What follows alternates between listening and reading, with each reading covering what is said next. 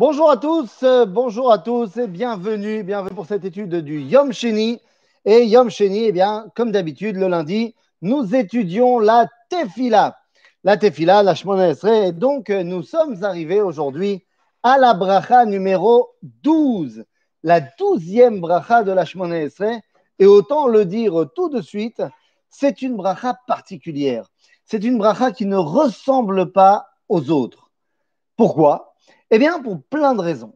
La première, elle a été rajoutée plus tard. Et oui, on appelle la, euh, de la Hamida, on l'appelle communément la Shmone Esre, c'est-à-dire les 18 brachot, alors que dans notre Sidorim, eh on se rendra très vite compte qu'il y en a 19.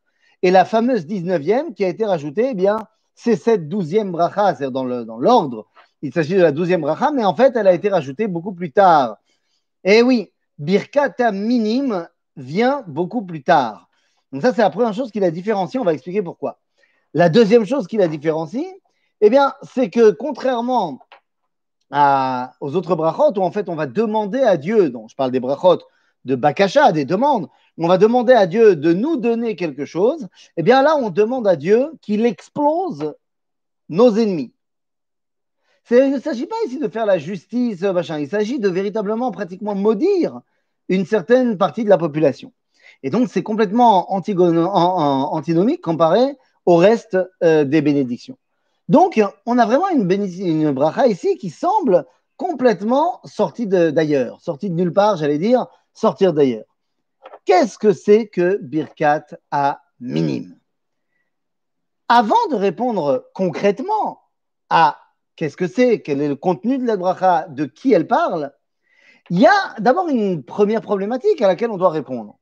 On avait expliqué au tout début de notre étude de la Tefila que seuls les prophètes pouvaient prier. Donc, si seuls les prophètes peuvent prier, eh bien, on comprend pourquoi ce sont donc les prophètes, Anche Knesset Agedola, qui ont rédigé la Shemona C'est ce qu'on avait expliqué. Donc, en cela, eh bien, ça nous rassure, puisqu'on utilise les mots des prophètes et donc pas de problème. Mais dans la mesure où on est en train de dire que Birkat Amenim est beaucoup plus tardive et que ce sont les derniers prophètes qui ont mis en place la Shemona lors des Anshek Knesset Agedola, eh bien, on n'a plus qu'à se poser la question. Donc, cette 19e bracha ben, vient à un moment où il n'y a plus de prophétie. Donc, comment pouvons-nous la mettre en place? D'ailleurs, si on regarde véritablement dans le Talmud, eh bien, on sait plus ou moins quand est-ce qu'elle a été composée, cette bracha de Birkat Aminim, puisque le Talmud nous dit que celui qui va demander euh, de mettre en place Birkat Aminim, c'est Rabban Gamliel. Rabban Gamliel, on est au deuxième siècle.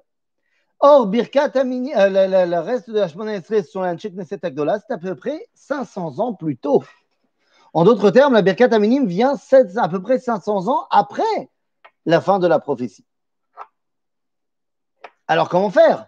Comment s'arranger avec le fait que bah, on devrait avoir des prophètes pour écrire la bracha et c'est une bracha qui est mise en place après la prophétie? Et eh bien pour répondre à cette question, il faut regarder effectivement le texte, clair qu'il y a marqué dans le Talmud.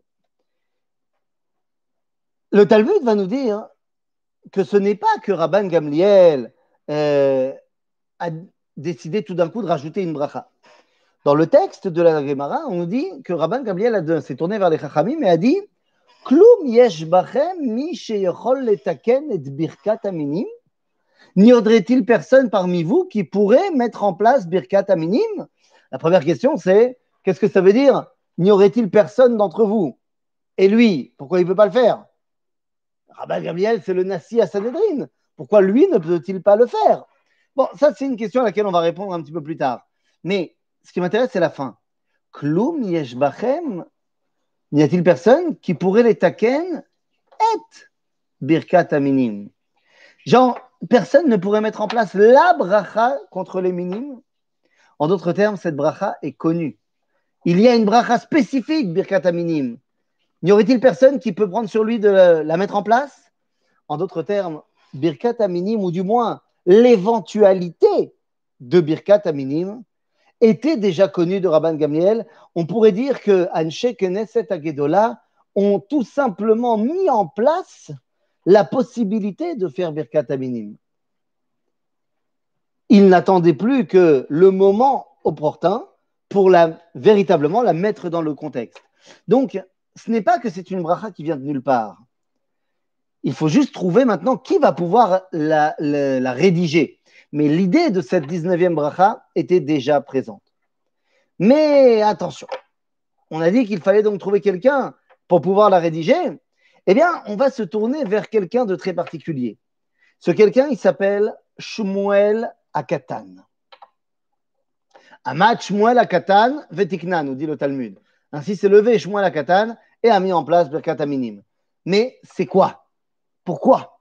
Pourquoi Dafka lui Qu'est-ce qu'il a de particulier, ce Shmuel Akatan Eh bien, Shmuel Akatan, dans le traité de Sanhedrin, tout d'abord, eh bien, dans le Père Krelek, on va nous dire qu'il s'appelle Shmuel Akatan, le petit Samuel, par référence à Shmuel Agadol. C'est-à-dire, on fait référence à Shmuel Navi, le prophète Samuel, qui était un des plus grands de tous les prophètes.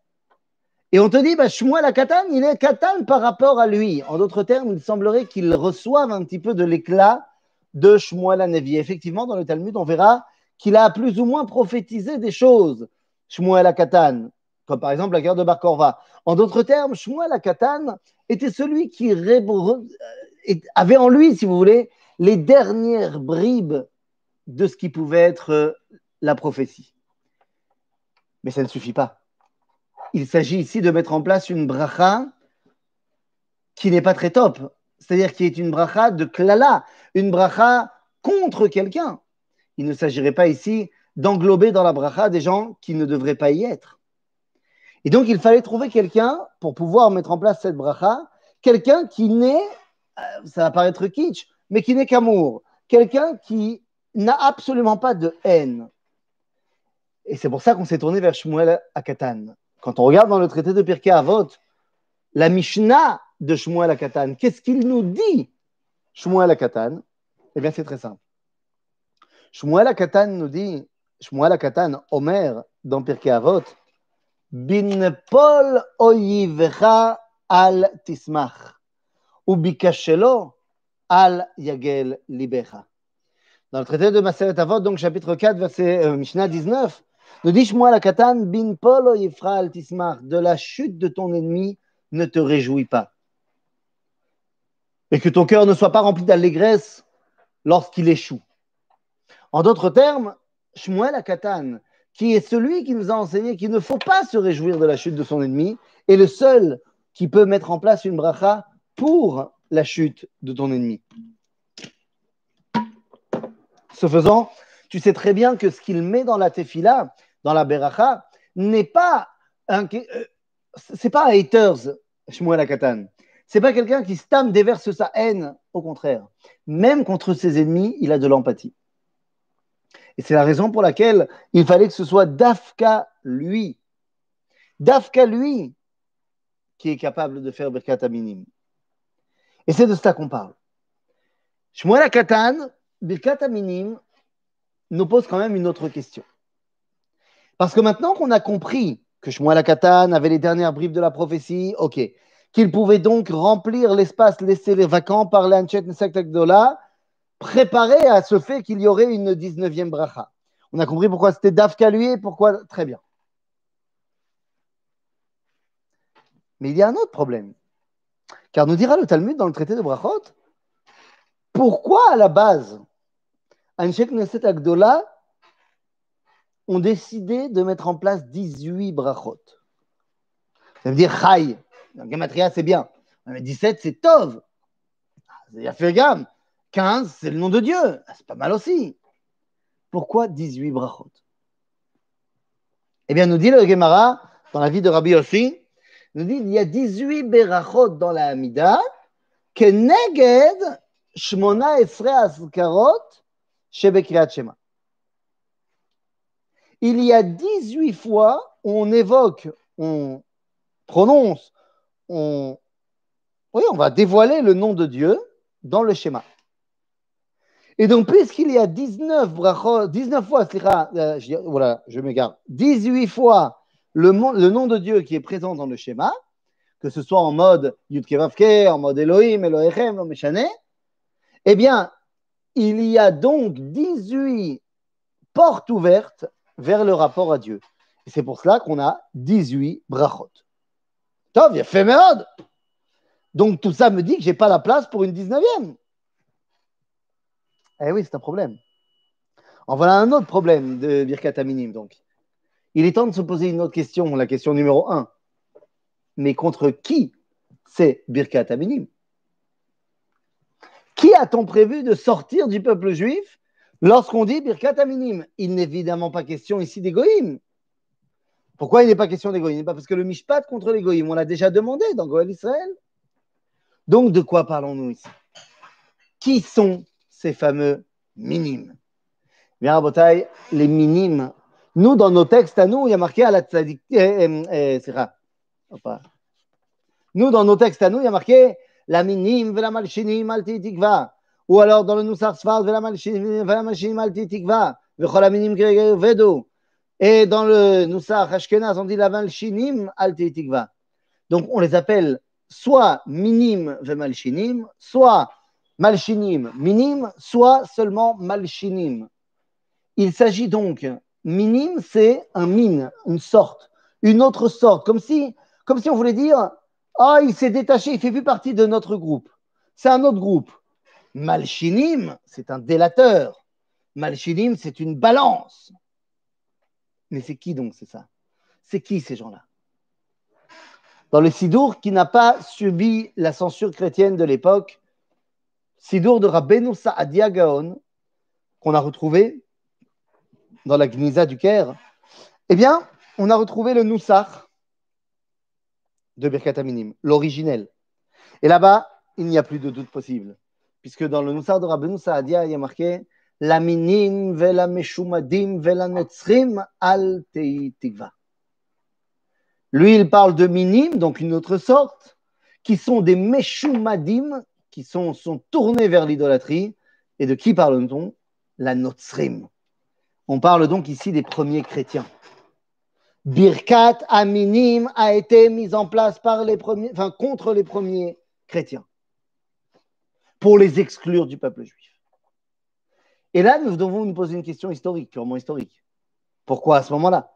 Si le judaïsme est tellement contre le christianisme dès, son point de départ, eh bien alors il faut mettre en place Birkat Aminim au début du christianisme, c'est-à-dire à, l'époque bah, de Jésus, plus ou moins. C'est-à-dire qu'on devrait dire, allez, peut-être pas tout de suite, on va dire, euh, je sais pas moi, 30 ans plus tard. Je rappelle qu'entre le moment où Jésus vit et le moment où il y a la destruction du temple, près de 70 ans s'écoulent. Entre sa mort et la destruction du temple, euh, près de 40 ans s'écoulent. Et donc, il y avait des élèves à ce nouveau christianisme.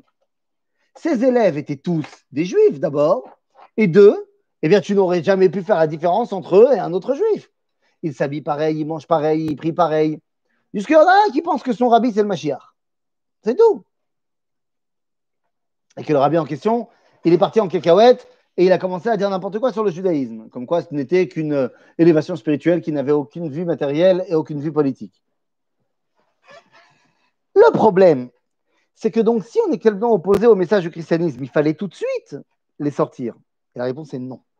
Parce que tant que tu penses que ton rabbi c'est le Mashiach, ou alors que tu penses qu'il a un message qui n'est pas le message de la Torah, tu peux t'opposer, mais il n'y a pas de raison de les exclure du peuple juif. Ils n'ont pas encore brisé la solidarité nationale, il n'y a pas de raison de les exclure. Mais à partir du moment où ils ont maintenant quitté l'adhésion nationale, alors là, ça devient différent. Et quand est-ce que ça s'est passé qu'ils ont quitté l'adhésion nationale? À l'époque de Rabban Gamliel, nous sommes donc à l'époque de la guerre de Bar Korva. Et c'est lorsque les premiers chrétiens, sous couvert de ne vouloir pas se mêler à la guerre de Bar Korva, mais en donnant une aide aux Romains, en tout simplement disant où se trouvent les différents juifs, ils sont donc devenus des Meshumadim et également surtout ben, des Malchinim. À ce moment-là, au moment où ils ont décidé de prêter main forte à l'ennemi, alors la tradition d'Israël a décidé de les faire sortir du peuple juif. Donc aujourd'hui, Birkat Aminim, ce n'est pas contre les chrétiens, Non, c'est contre ce qui étaient les premiers chrétiens et donc contre tout ce qui représente cela, c'est-à-dire Mazemmin dans la halakha, c'est quelqu'un qui veut du mal au peuple juif, dans, tant dans sa, réflexion que dans ses actions. Boged Be'am Israël, celui qui trahit le peuple juif et qui lui fait du mal dans les actes et dans la pensée, dans les paroles, alors c'est minime. Tout simplement. Donc il ne s'agit pas ici des. Il s'agit des juifs qui ont très très mal tourné. Vous me demandez à moi, Netorikauta. Ils veulent du mal au peuple juif, souhaitant la destruction de l'État d'Israël, c'est vouloir du mal